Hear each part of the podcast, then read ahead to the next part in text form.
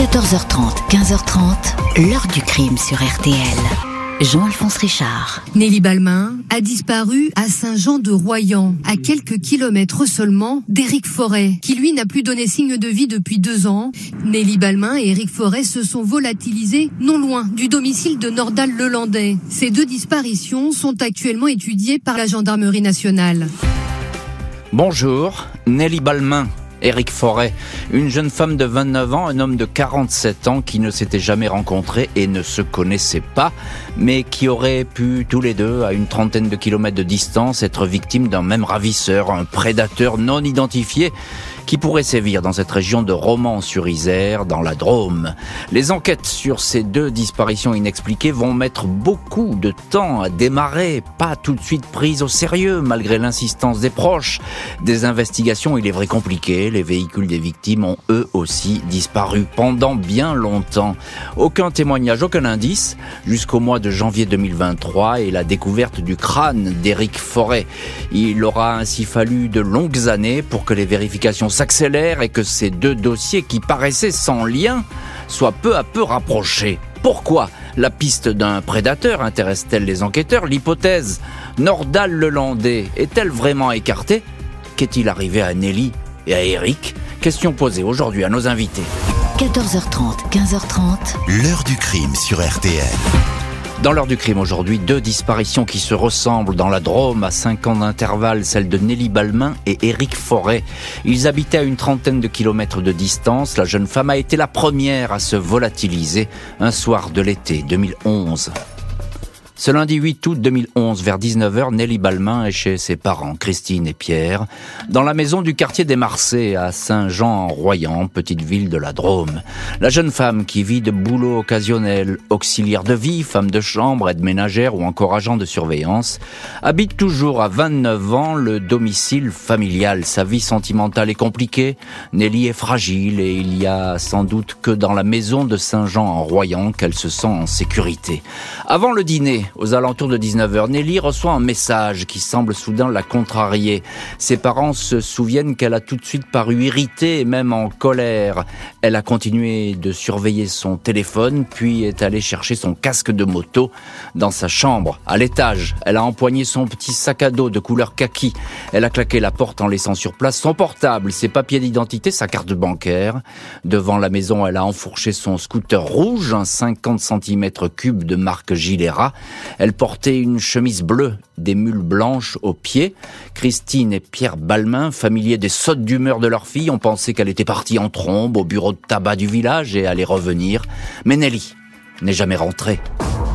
Mardi 9 août, les gendarmes de Saint-Jean en Royan sont alertés de la disparition de Nelly Balmain.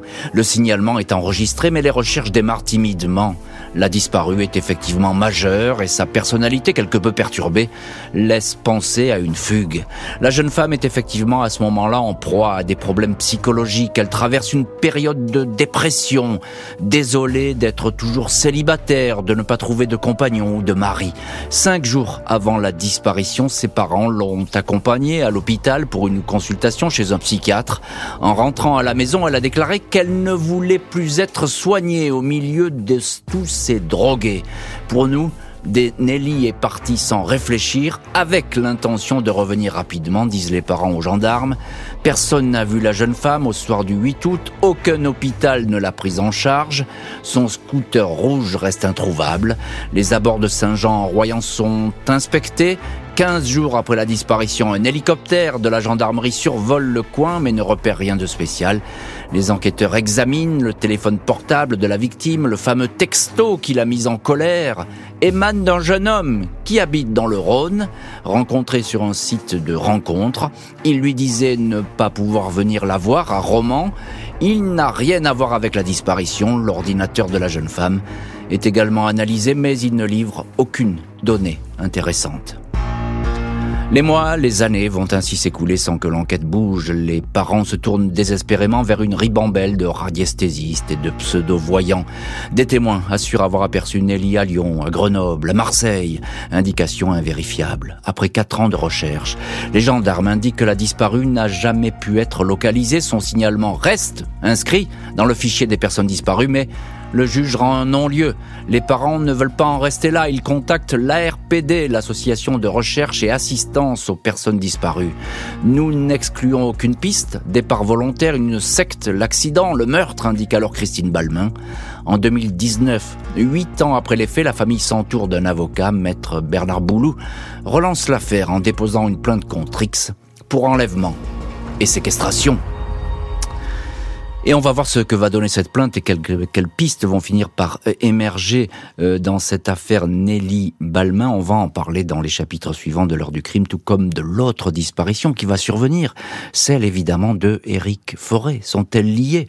Nous allons essayer de le savoir. Retour donc sur l'évaporation. Il n'y a pas d'autre mot euh, de Nelly Balmain. Bonjour Serge Puyot. Bonjour Jean-Alphonse. Merci beaucoup d'être au téléphone de l'heure du crime. Vous êtes journaliste et notre correspondant RTL à Grenoble et dans cette euh, grande région euh, euh, du Rhône et des Alpes. On est ici dans la Drôme, à Saint-Jean-Royan. Serge, vous connaissez bien cet endroit, cette ville. Personne n'a rien vu, rien entendu. C'est quand même étrange. Oui, c'est vrai que Nelly Balmain s'est proprement volatilisée sur son scooter rouge. Alors vous l'avez dit, c'était euh, une jeune femme qui était un peu dépressive, mhm. qui n'avait pas de copains, plus de travail. Euh, elle prenait des médicaments, donc voilà, il y avait un petit contexte particulier. Euh, mais ses parents se sont quand même tout de suite inquiétés en, en se disant qu'elle ne pouvait pas disparaître comme ça, qu'elle les, les, aurait prévenus, qu'elle ne pouvait pas partir dans une direction comme ça sans donner de, mhm. de signes de vie. ils ont prévenu les gendarmes, et les, les gendarmes au départ les ont rassurés en disant votre fille, elle doit être vivante parce qu'on n'a pas retrouvé son scooter. Donc ah bah elle a dû partir sur son scooter rouge. Elle a dû aller quelque part. Elle avait peut-être un rendez-vous, euh, rencontrer un garçon. Euh, bref, les, gendarmes étaient hmm. plutôt rassurants, tandis que la famille, elle, était très inquiète. Oui, alors vous l'avez dit, euh, Serge Payot, Nelly Balmain, elle a un profil à cette époque qui est plutôt fragile. Elle est, elle est dépressive, elle se pose beaucoup de questions, elle consulte auprès des psys, on la voit à l'hôpital, elle va pas très bien les gendarmes ils vont dire bah, après tout euh, elle s'est peut-être suicidée. Elle a reçu ce, texto qui était négatif. Ce petit ami ne le nouveau petit ami ne voulait pas venir la voir. Après tout elle s'est peut-être jetée quelque part. C'est ça effectivement. Il y a eu cette piste euh, qui a été mise en avant par les enquêteurs les gendarmes en se disant qu'effectivement avec euh, sa personnalité fragile eh bien Nelly Balmain avait pu effectivement hmm. se suicider quelque part à, l'abri des regards et le fait qu'on n'ait pas retrouvé son scooter ni son corps eh bien pouvait laisser penser que dans le hmm. Vercors, elle ait pu aller se, suicider. Alors effectivement, c'est une hypothèse qui a couru à l'époque. Elle semble moins euh, vérifiée aujourd'hui et d'autant plus cette absence du scooter pose beaucoup beaucoup de questions. Bonjour, maître Bernard Boulou. Bonjour. Merci beaucoup d'avoir accepté vous aussi l'invitation de l'heure du crime. Vous êtes euh, en direct au téléphone de l'heure du crime, avocat des familles de Nelly Balmain et de Éric Forêt, les deux disparus dont les sorts sont peut-être liés, mais ça on va le voir par la suite. Euh, Maître Boulou, pourquoi euh, les gendarmes sont-ils si lents à déclencher cette enquête? Alors Nelly Balmain, elle a 29 ans, elle est majeure, c'est vrai. Après tout, elle peut partir comme elle veut, mais là, ça met beaucoup de temps quand même. Alors oui, il faut se replacer déjà à l'époque, euh, on est le, au mois d'août 2011. Et euh, à l'époque, il faut euh, bien se rappeler que les enquêteurs n'avaient pas tout à fait encore la culture de la disparition des majeurs, comme ils mhm. peuvent l'avoir aujourd'hui. Euh, la culture du colcaise n'est peut-être pas encore bien ancrée dans leur esprit.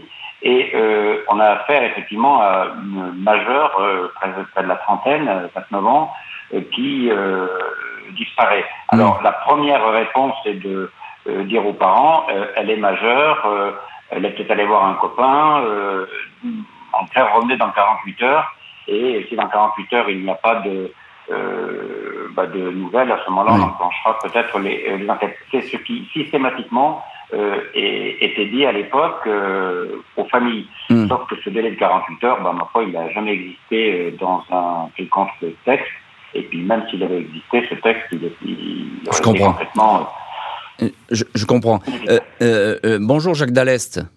Bonjour. Merci beaucoup d'avoir accepté l'invitation de l'heure du crime. Vous êtes ancien procureur général près la cour d'appel de Grenoble, on dit comme ça, hein, je ne me trompe pas. voilà, donc alors je, précise tout de suite que vous n'avez jamais enquêté hein, sur ces affaires Balmain et Forêt, pour qu'on soit tout à fait clair, mais que vous connaissez parfaitement la mécanique des cold cases, on peut l'appeler comme ça, de ces disparitions inexpliquées. On en parlait à l'instant avec Maître Boulou les premières heures, elles sont presque capitales dans ce genre, parce qu'au début, c'est une disparition. Ça va devenir un cold case par la suite. Oui, avec mes collègues du parquet général de Grenoble, on a quand même suivi euh, à la place qui était la nôtre euh, ces, deux affaires. Effectivement, euh, c'est tout le problème des disparitions. C'est une situation très très complexe. Mhm. Surtout lorsque la personne disparue peut avoir des problèmes d'ordre de, de, troubles de la personnalité. Ce, qui est le cas pour Nelly. Hein. Voilà. Et donc évidemment, on n'envisage pas forcément immédiatement la piste criminelle. Et, donc, euh, encore une fois, euh, aujourd'hui, euh, ce que disait Maître Boulou est instructif. D'ailleurs, il disait à l'époque, on n'a pas cette culture comme ça de tout de suite aller enquêter. C'est vrai. dans ces années-là, après tout, ben, on attend que le temps passe. Oui, bien sûr. Alors, c'est toujours pareil. Les choses évoluent favorablement. Cela dit, vous savez, même aujourd'hui, on peut aussi quelquefois s'interroger sur l'action qui a été menée au départ. Bien sûr. Parce que les services de police, de gendarmerie sont surchargés, parce qu'il y a une situation qui ne justifie pas forcément qu'on mette en branle tout un dispositif. Il faut véritablement toujours préserver l'avenir et mmh. avoir une démarche qui soit la plus la plus rationnelle possible, en lien surtout avec la famille. Je crois que ça, c'est très important. Et c'est important, effectivement. Et Maître Boulou, effectivement, vous avez cultivé ce lien de, de la famille euh, avec la justice. Euh, je, le disais, vous allez reprendre l'affaire euh, en 2019, huit ans après les faits. Qu'est-ce que vous trouvez dans le dossier quand vous le reprenez, ce dossier d'enquête? Ben, je trouve un, un, certain nombre de diligences qui ont été effectuées par les gendarmes. On ne peut pas dire qu'ils n'ont rien fait, mmh. mais euh, ce qui est euh, inquiétant à l'époque, c'est qu'effectivement les, les, diligences n'ont pas été, à mon avis, euh, suffisamment euh, orchestrées par, euh, notamment par le procureur de la République, peut-être à l'époque, qui aurait pu effectivement aider les, les gendarmes à, à investiguer de, de, manière un peu plus rationnelle. Mhm. bon, ça n'a pas été fait tout de suite. Le, le, dossier a été classé en 2015, si ma mémoire est bonne. Oui. Et c'est vrai que pendant tout ce temps-là, eh ben le temps a passé, les les preuves, les indices ont pu euh, effectivement euh, disparaître, ceux qui existaient. Et euh, ben, en 2018-2019, quand j'ai repris le dossier, ben, le juge d'instruction est reparti avec les ingrédients qu'il avait, c'est-à-dire pas mmh. grand-chose. Mmh. Mais il y a quand même eu des, des, investigations qui ont été faites. On peut pas dire que rien n'a été fait. Mmh. Ce que l'on peut regretter, c'est que ça n'a pas été fait de manière orchestrée. Voilà. C'est ça, organisé, orchestré. Effectivement, vous, vous, vous, le dites bien et vous avez raison de le souligner. Serge Puyot, dans tous les cas de figure, euh, Nelly Balmain, c'était une proie vulnérable, une proie facile. Oui, effectivement, hein, c'était une jeune femme, effectivement, on, l'a dit, euh, fragile, à la personnalité particulière. Et, c'est vrai que, bien, voilà, sur son scooter rouge, euh, elle est partie euh, cette soirée-là dans le froid. C'était un lundi soir, il, faisait froid. Et, effectivement, personne ne, l'a vue. Il y a pas eu mmh. de, il y a eu un appel à témoins, il n'y a eu aucun retour qui ont permis de, localiser cette jeune femme sur son scooter quelque part aux, alentours donc du, du Vercors, aux alentours de Saint-Jean-en-Royan, son village. Mhm. Donc ça a vraiment été le, mystère le plus total. Où est passé Nelly Balma Il n'y a eu aucun début de réponse. Trois ans avant que la plainte pour enlèvement soit déposée, un homme a disparu à quelques kilomètres, pas avec son scooter, mais lui, avec sa voiture. Vendredi 16 septembre 2016 au matin, Éric Forêt, 47 ans, est chez lui avec son compagnon Régis Pic dans la maison qu'il partage à Chatusange-le-Goubet, une commune limitrophe de Romans-sur-Isère. Les deux hommes, en couple depuis quelques mois, ont passé du temps à discuter d'un projet qui leur tient à cœur, acheter dans ce coin de la Drôme une demeure et y monter un restaurant chambre d'hôte. L'heure du déjeuner approche, Éric Forêt décide d'aller faire quelques courses. Il emprunte pour cela l'automobile de son compagnon, une auto que tout le monde connaît ici, un 4x4 Suzuki Grand Vitara de couleur beige et or. Deux kilomètres à peine pour se rendre au petit centre commercial du village à 12h45. Eric n'est toujours pas rentré. Régis l'appelle, mais le portable bascule directement sur la messagerie. Il pense à un accident. Un voisin l'emmène jusqu'au centre commercial. La voiture n'est pas sur le parking. Régis Pic appelle les gendarmes. Régis est un familier du supermarché. On accepte donc qu'il visionne les bandes de vidéosurveillance. On y voit effectivement Eric Forêt, souriant, détendu, en train de faire ses achats et de passer à la caisse. Il est seul. Mêmes images à la boulangerie voisine où Eric est vu en train de discuter. Les images ne le montrent pas en train de remonter dans sa voiture, mais le véhicule est filmé en direction de la sortie. Le parking étant petit, s'il avait été kidnappé, quelqu'un l'aurait forcément vu ou entendu crier, s'interroge Régis Pic. Une enquête est ouverte pour disparition inquiétante. Le compagnon d'Éric Forêt sollicite les gendarmes pour que des recherches soient entreprises sur le terrain. Il demande le concours d'un chien pisteur, mais ne l'obtient pas. Régis Pic exclut l'hypothèse du suicide ou celle du départ volontaire. Eric était selon lui engagé à fond dans le projet d'achat du restaurant. Les deux hommes étaient sur le point de signer le bail. Eric avait définitivement tourné la page avec sa vie précédente, marié à une femme à Nancy et père de deux enfants de 11 et 8 ans. Il continuait toutefois à leur rendre visite. Il devait se rendre prochainement à Nancy. Il avait déjà acheté son billet de train aller-retour. En quittant le domicile, il a laissé ses papiers et même oublié ses lunettes sans lesquelles il a bien du mal à lire. Il avait tout juste une soixantaine d'euros en poche.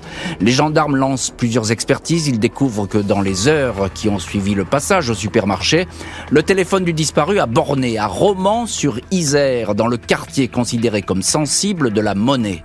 Des barres d'immeubles où le trafic de stupéfiants pose problème. Forêt ne s'y rendait jamais ni connaissait personne. Le téléphone borne ensuite au nord de Romans, dans la localité de Saint-Donat sur l'Herbasse, puis s'éteint. Printemps 2018, deux ans après la disparition d'Éric Forêt, et alors que l'enquête ne donne rien, Régis Pic se tourne vers l'ARPD. Avec d'autres familles de l'association, il s'interroge sur la présence dans le paysage de la région du dénommé Nordal-le-Landais. Ce dernier a alors été mis en examen pour enlèvement et séquestration, la petite Maëlys de Arrojo, 8 ans et demi, et celle du caporal Arthur Noyer. Le personnage est décrit comme un homme qui s'intéresse au milieu gay et aurait pu s'en prendre violemment à des hommes. De Régis, Pic, maître Bernard Boulou, désigné pour relancer l'affaire, dépose alors plainte contre X pour séquestration. Les gendarmes considèrent désormais le dossier prioritaire.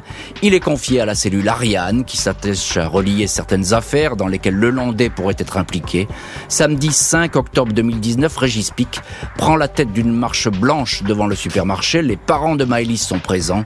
À ce moment-là, aucune trace du disparu, aucune trace de la voiture.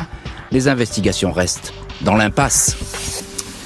Et on va voir dans la suite de l'heure du crime ce que vont donner ces vérifications concernant notamment Nordal-le-Landais. Peut-on croire à cette piste ou pas, euh, qui va également être rapprochée de la disparition de Nelly Balmain? Arrêtons-nous pour le moment euh, sur euh, Éric Forêt. Bonjour Régis Pic. Bonjour. Merci beaucoup, vous aussi, d'avoir accepté l'invitation de l'heure du crime. Je vous ai cité euh, dans ce récit concernant la disparition d'Éric Forêt. Vous êtes évidemment son compagnon et c'est vous qui vous battez depuis le début pour qu'on essaie de retrouver euh, la trace euh, d'Éric qui a soudain disparu. Je suppose que ce jour de la disparition, vous n'en avez pas oublié une seule minute. Vous l'avez vu et puis d'un seul coup, vous ne l'avez plus vu. On pourrait résumer les choses comme ça? Oh, bah oui, exactement. hein. Sur, sur le coup, bon, bah, comme vous l'avez dit, on a cru un accident, puis après on a cherché. Et puis rien, rien. On a fait justement, on a fait le vercors et tout. Donc maintenant, c'est vrai que je culpabilise un peu parce que peut-être que je suis passé à côté, j'en sais rien. Je- Hmm. C'est très compliqué dans ma tête là. Est-ce que euh, Éric Forêt, euh, vous êtes sans doute la personne qui le connaît le mieux, la personne à l'avoir Oui. vu en dernier vivant, si vous êtes son compagnon, est-ce que Éric Forêt, il aurait pu partir comme cela avec euh, quelqu'un Non, rencontré par exemple sur un parking? Non, non, ja- jamais, jamais. euh, je me suis posé cette question. Jamais j'ai douté. On était très liés, très amoureux. On avait plein de projets. Jamais Eric aurait fait ça. J'en ai jamais douté depuis le début. Pas plus que je doute d'un suicide. Je suis certain que c'est pas un suicide. Il était trop heureux. Il était trop content de refaire une nouvelle vie, nos projets et tout. C'est impossible. J'y crois pas du tout. Ni à l'un ni à l'autre. Alors il y a, un, élément très important, Régis Pic, euh, dans cette affaire, c'est ces vidéosurveillance, ces bandes de vidéosurveillance que vous avez vues vous euh, au supermarché, parce qu'ils ont été sympas au supermarché, ils vous les ont montrées ces vidéos. Euh, et Oui, aussi- parce que je connaissais un peu le directeur, donc il Voilà. était sympa de me les montrer. Mais euh, sur le coup, moi, quand, quand, quand j'ai visionné les, ces vidéos, euh, bah, j'ai pas pensé du tout à regarder derrière s'il y avait quelqu'un qui surveillait Eh Eric. oui. Et comme ils n'ont pas gardé les vidéos, bah maintenant on peut pas voir. Peut-être que maintenant on verrait bah, peut-être Nordal Lelandais ou quelqu'un d'autre, j'en sais rien derrière lui. Mais on n'a plus rien. Ils ont tout, ils ont pas fait leur travail. C'est comme de, quand j'aurais demandé de mettre des chiens, etc. pour le chercher, ils m'ont dit oh bah non, on peut rien faire. Il est parti en voiture. Donc euh, bah maintenant Vous- si on avait mis des chiens et si on avait euh, fait des battus, peut-être qu'on aurait trouvé. hein. Vous, avez le, le sentiment, Régis Pic, que enfin vous n'êtes pas en colère, mais vous êtes Ah si, je suis en colère. vous êtes en colère. Ah si, oui. Mm. Parce que vous avez le sentiment qu'on n'a pas fait l'enquête au début comme ça aurait dû être mené. On m'a pas écouté, on m'a pas, on m'a pas entendu, ou c'est moi qui n'ai pas su me faire entendre, j'en sais rien. Euh, mais on n'a pas fait le nécessaire. C'est certain que, je vais pas dire que c'est certain qu'on l'aurait retrouvé, mais on aurait eu une piste, on aurait, je sais pas. Mm. Il n'y a rien qui a été fait. Euh, mm, à chaque fois, c'était bon. Il y a eu des propos homophobes de la part de la gendarmerie quand même. Euh, il y a, franchement, ils, ils m'ont pris à la légère, c'est hmm. pareil. Quand, ils vous ont pas, ils, vous ont pas cru. Ils se sont dit c'est peut-être une dispute de couple et puis après tout. Euh, euh ça, ça, ça s'est terminé comme ça. Euh, euh Serge Puyot, notre correspondant RTL à Grenoble, il y a quand même un, un élément important dans ces deux disparitions, c'est les deux véhicules qui disparaissent. Ça, c'est assez rare hein, dans, dans, ce genre d'affaires. Oui, c'est vrai que c'est rare. Euh, donc effectivement, le scooter rouge de Nelly Balmain, euh, on l'a jamais retrouvé, et surtout le 4x4 Suzuki Vitara de couleur beige et or. Grosse euh, voiture. Hein. Grosse voiture. On peut rappeler d'ailleurs l'immatriculation, c'est important. EA 858 RS, eh bien, ce 4x4 n'a jamais non plus été retrouvé. Et un 4x4 qui disparaît, qui se volatilise comme ça euh, dans la nature, euh, c'est pas fréquent non plus. Euh, donc, effectivement, les enquêteurs, les gendarmes ont cherché des mois, des, années ce, ce, 4x4. Ils ne l'ont jamais retrouvé. Et donc là, il y a, y a, un mystère. Mmh. Parce que ce, une voiture comme ça ne se volatilise pas dans la nature.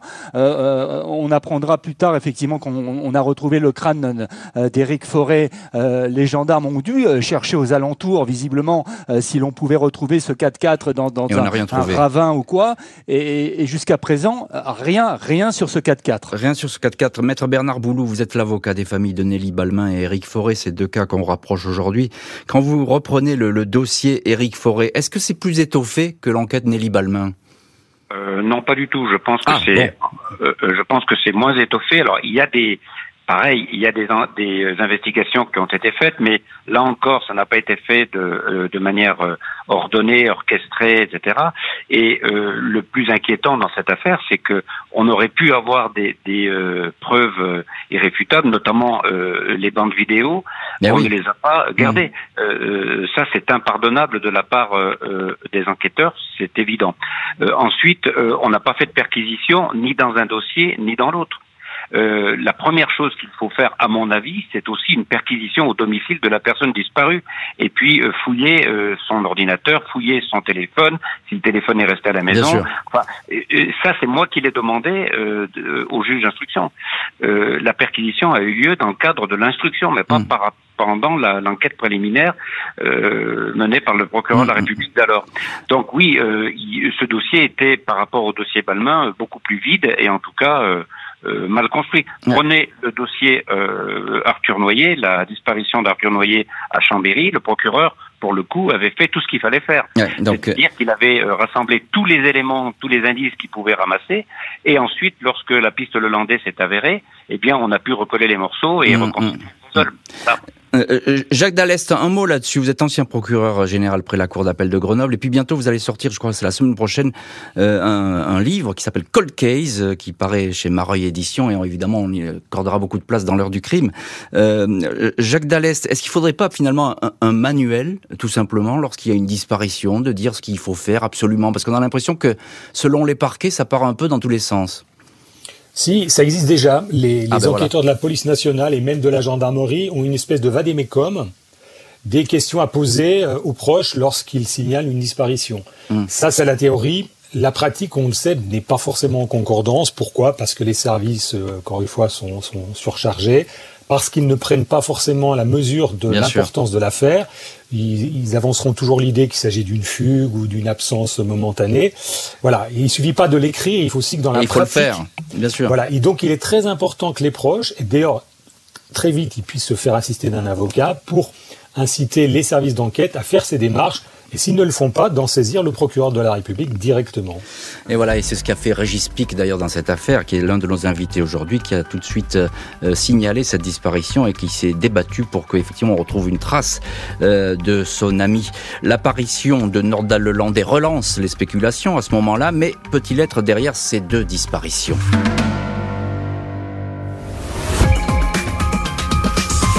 Nelly, j'aimerais tellement qu'elle soit là.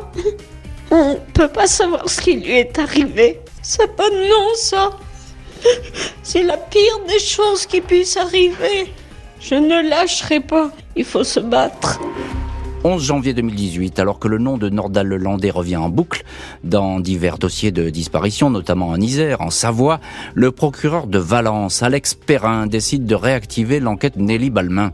Les investigations sont confiées à la section de recherche de Grenoble. Nous voulons déterminer si des points de rattachement existent avec des enquêtes en cours, indique le procureur. En clair, il s'agit de vérifier si un même individu, en l'occurrence Nordal Lelandais, pourrait être derrière ces disparitions. Christine et Pierre Balmain sont satisfaits.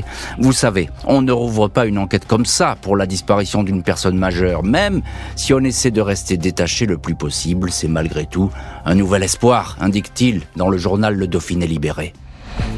La famille Balmain n'est pas la seule à demander des vérifications sur Nodal le Landais. Le compagnon d'Éric Forêt se démène pour que la justice enquête sur l'ancien maître chien, d'autant plus que dans le carnet d'adresse de Lelandais, les gendarmes ont fait une étrange découverte.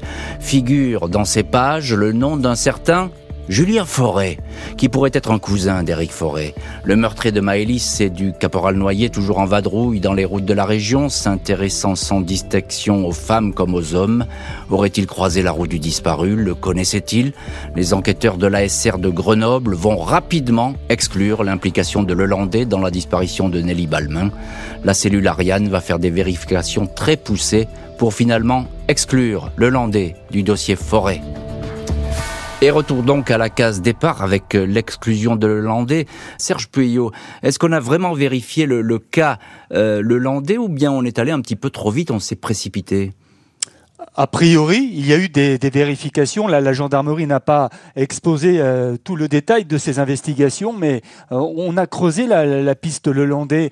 Euh, bien sûr, une fois qu'on a su que Nordal Lelandais pouvait être hmm. un, tueur en série, puisqu'il y a eu effectivement la mort de Maëlys, le meurtre de Maëlys, la, mort du caporal Noyer, et on s'est dit, ben, pourquoi ne s'attaquerait-il pas aussi à d'autres personnes comme, hmm. comme Éric Forêt, qui était homosexuel et on sait que Nordal Lelandais a eu des relations homosexuelles.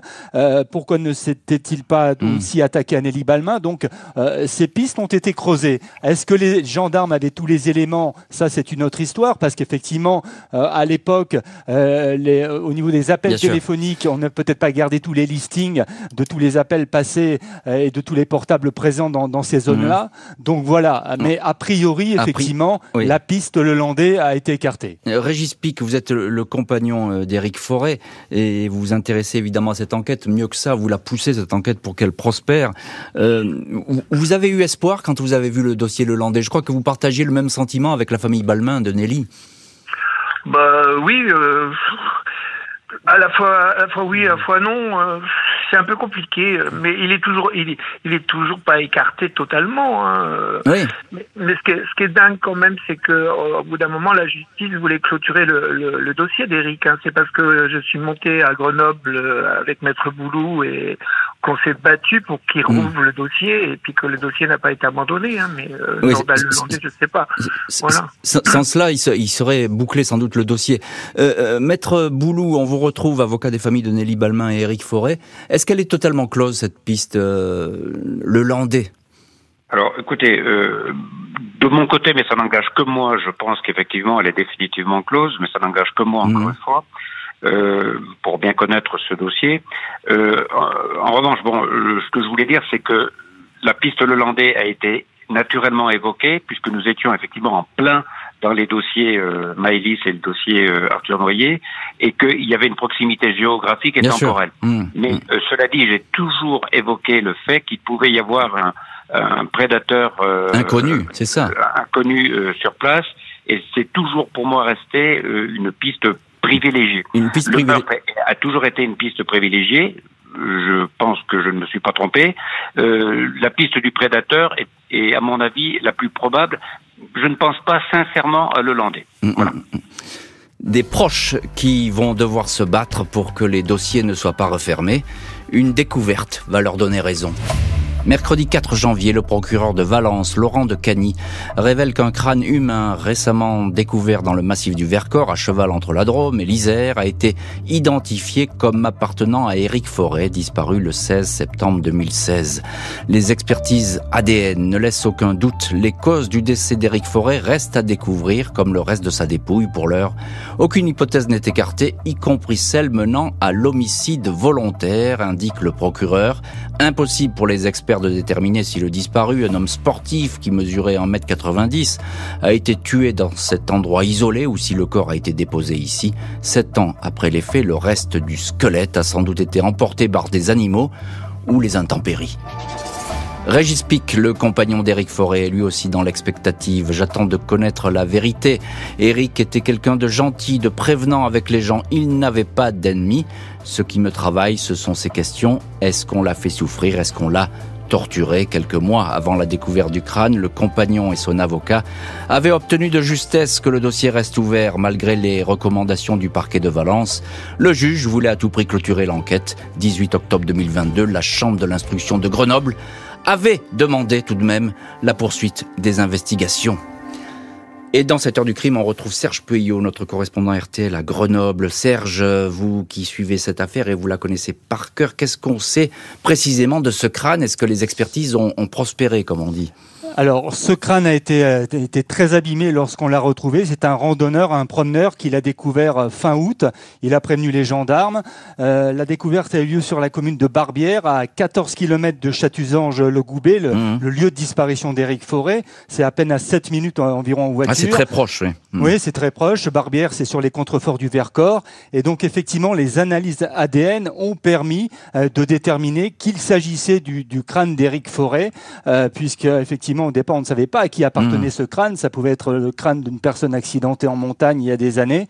Et donc, euh, voilà. Mais c'est vrai que le crâne était très abîmé et qu'il n'y avait euh, pas d'autre partie du squelette à proximité, euh, ce qui, effectivement, mmh. rend difficile le travail des enquêteurs. Évidemment. Régis Pic, vous êtes le compagnon d'Éric Forêt. Lorsque vous avez appris la découverte de ce crâne, je suppose qu'à la fois, il y a une espèce de satisfaction parce qu'il y a un soulagement, mais à la fois c'est un choc terrifiant parce que là il, il est mort euh, effectivement Eric. Ah bah c'est horrible parce que euh, oui j'ai plein d'images dans la tête. Euh, qu'est-ce qu'on lui a fait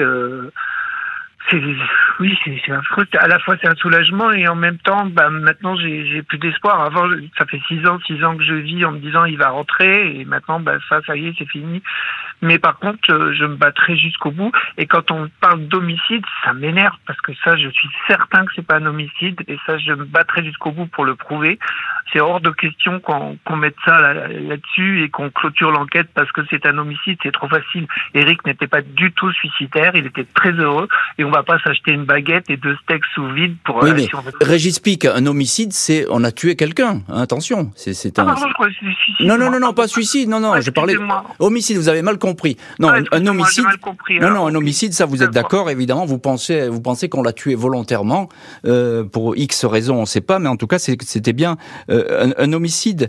Euh, Jacques Dallest, ancien procureur général à Grenoble, on a le sentiment que dans ces affaires qui sont compliquées, les cold cases, vous allez sortir bientôt un bouquin d'ailleurs qui s'appelle Cold Case la semaine prochaine là-dessus et qui va paraître à Mareuil Édition. Euh, il, faut, ouvrir chaque fois et fermer des portes en permanence, c'est fastidieux. On a parlé de Lelandais, il y en a d'autres encore. Oui, oui, oui c'est un travail de, évidemment de très longue haleine. Euh, c'est bien pour ça que quand j'étais procureur général à Grenoble, j'ai demandé à mes procureurs, dont celui de Valence, de travailler de façon volontariste sur ces disparitions. Mmh de les prendre à bras le corps et de ne pas euh, se contenter euh, d'une fin d'enquête. Il faut aller le plus loin possible. Vous savez d'ailleurs que le pôle de Nanterre a ouvert une enquête sur le parcours, l'éventuel parcours criminel de Nordal Lelandais. Ah oui. Donc, qui, fait suite à la cellule Ariane hein, d'ailleurs, qui avait déjà, beaucoup travaillé sur le sujet. On ne peut pas définitivement écarter cette piste, hum. comme d'autres. Et tout l'intérêt, justement, c'est de rester très ouvert à toutes les issues possibles, de ne pas se dire ça, ce n'est plus possible, Là, on est malheureusement sur l'hypothèse criminelle, l'hypothèse d'un meurtre. C'est déjà une chose euh, qui permet de faire avancer l'enquête. Maintenant, il faut tout, tout conserver et aller tous azimuts avec toujours pareil l'information régulière des proches de la famille de Monsieur Pic, ça c'est fondamental. Ah bah ça, vous voyez, donc vous faites bien de le, souligner, Jacques Dallès, parce qu'évidemment, ces, familles, elles attendent. On a, entendu d'ailleurs la, maman de Nelly euh, Balmain au, début de, ce récit. Euh, Bernard Boulou, euh, ces familles, évidemment, vous les soutenez, vous êtes avec elles, mais il y a une grosse bagarre que vous avez engagée, c'est pour tenir ces dossiers ouverts, parce que les juges, ils voulaient les refermer, tout simplement. Oui, ben, euh, on va commencer par euh, l'affaire euh, Éric Forêt. il me souvient que lorsque j'ai déposé la plainte, le doyen des juges d'instruction nous avait reçus pour, à la demande du procureur de la République de l'époque, pour vérifier quelle qualité à agir nous avions dans cette plainte, alors que ça faisait déjà deux ans que le procureur de la République savait que Monsieur Pic était le compagnon mmh. de Monsieur Forêt. Donc mmh. il a fallu passer deux heures avec le doyen des juges d'instruction, ce qui m'a d'ailleurs euh, profondément agacé puisque j'avais euh, qualifié cette enquête d'imposture. Euh, ah, ça n'a pas dû leur plaire. Non, ça n'a pas plu. J'ai eu une convocation au parquet général de Chambéry à cette, à cette occasion. mais cela dit, j'ai toujours maintenu qu'il en était ainsi. Et c'est vrai que toutes les familles qui se regroupent d'ailleurs au sein de la RPD, de l'Association de recherche des mmh. personnes disparues, dont je suis membre associé d'ailleurs, eh bien, nous racontent tous la même eh chose, c'est toujours le même leitmotiv. Euh, ah. l'absence d'écoute euh, des enquêteurs, mais encore moins l'absence d'écoute de certains procureurs de la République. Et, là, je veux le dire clairement aujourd'hui, euh, tout à fait officiellement, c'est le parquet euh, général euh, de Grenoble du temps de Monsieur Dallest et puis encore aujourd'hui, la Chambre de l'instruction qui nous écoute. sans l'aide du parquet général de Grenoble, le, dossier forêt aurait été fermé. Hein. Donc, et, Jacques Dallès, qui est aussi notre invité, vous écoute évidemment et doit apprécier ce, ce commentaire. L'attente continue pour les proches des disparus, habitués aux faux espoirs et rongés par les interrogations. Toutes ces années, Régis Pic a remué ciel et terre pour savoir où était passé son compagnon Éric Forêt. Il a fait des milliers de kilomètres à sa recherche, rencontrant des dizaines de personnes. Espoir généralement déçu, promesses non tenues. Les parents de Nelly, Christine et Pierre Balmain ont connu jusqu'à ce jour le même sort. Ils ont multiplié des appels à témoins, restés sans écho. Dans un message, la mère de Nelly lançait un appel à la personne qui aurait pu trouver le scooter de sa fille. Que ce quelqu'un tienne compte de notre peine, qu'il nous contacte. Il n'y aura pas de poursuite contre lui, mais ça nous donnerait une piste. Christine Balmain indiquait alors, depuis toutes ces années, ne pas savoir, ça nous fusille au quotidien. Les dossiers Balmain et Forêt restent à ce jour non élucidés. Une jeune femme et un homme volatilisés en quelques minutes sans que personne n'ait vu ou entendu quoi que ce soit. Et c'est peut-être ça le plus terrifiant qui finalement fusille, comme dit euh, Madame Balmain, euh, la, vie des proches des victimes. Régis Pic, vous, vous avez cette épée, j'ai envie de dire, plantée dans, dans le cœur là depuis toutes ces années. Vous, c'est compliqué, il y a cette cicatrice qui ne se referme pas. Bah bien sûr, parce que de ne pas savoir, il y a, a, rien de pire et je le souhaite à personne. Même il y a plein de gens qui me soutiennent, etc. Mais, mais on ne peut pas comprendre ce que ça peut être de, de ne pas savoir. On se fait tous les films possibles, inimaginables, trafic de drogue, trafic d'organes. Euh, tout, tout vous passe par la tête. C'est terrible. Puis en plus, la justice nous dit rien. C'est ça, on nous tient ah, pas au courant de, encore, ce qui se passe. encore aujourd'hui, Régis Pic, euh, la, justice. Aujourd'hui. J'ai juste reçu un truc comme quoi on avait reçu le crâne, c'est tout. Mais on me dit rien de plus. Mm, mm. Et encore, c'est Maître Boulou qui a eu les délicatesses de me prévenir avant, parce que sinon, j'aurais appris par la presse. Hein. Mm, oui, donc c'est compliqué. Vous, portez ça. C'est ce combat. Il est, il est très difficile et douloureux. Hein, c'est ce que vous nous dites, Régis Pic. Oui, bah oui, je crois qu'ils se rendent pas compte à quel on peut souffrir et je suis pas le seul. Hein. Il y a plein de familles. Hein. C'est affolant. Serge Peuillot, on vous retrouve dans cette heure du crime, journaliste correspondant RTL à Grenoble. Euh, il y a quelque chose de frappant dans, ces deux affaires. Bon, évidemment, les véhicules ont disparu, mais alors il y a quelque chose de très frappant parce qu'on est dans des villages, dans un, un milieu rural. C'est le silence total. Il n'y a pas de témoignage. Personne n'a rien vu, rien entendu. Ah oui, officiellement, aucun témoignage, aucune personne qui n'a aperçu euh, euh, Nelly Balmain ou Éric Forêt quelque part, euh, à quelques kilomètres du lieu de leur disparition. Alors, est-ce que des gens ont peur Vous l'avez dit, c'est des petits villages, hein, c'est la campagne. Est-ce que des gens ne, veulent pas témoigner contre d'autres personnes qu'ils auraient aperçues effectivement proches des disparus? On ne sait pas, mais en tout cas, c'est vrai que cette absence de témoignage, ça troublait énormément dans, dans, ces deux dossiers et, et ça ça Mhm. évite effectivement aux gendarmes d'avancer dans leur enquête. Bien sûr. Euh, Bernard Boulou, vous les défendez, ces familles, Nelly Balmain et Éric Forêt. Je vous le dis, hein, je sais pas, je vous flatte pas, mais c'est grâce à vous aussi que ces dossiers ont redémarré et, et ont reparti à cause de votre détermination et votre hargne. Euh, si c'est si c'est pas le Landais, vous dites c'est pas le Landais. Bon, ok, dont acte, ce n'est pas le Landais.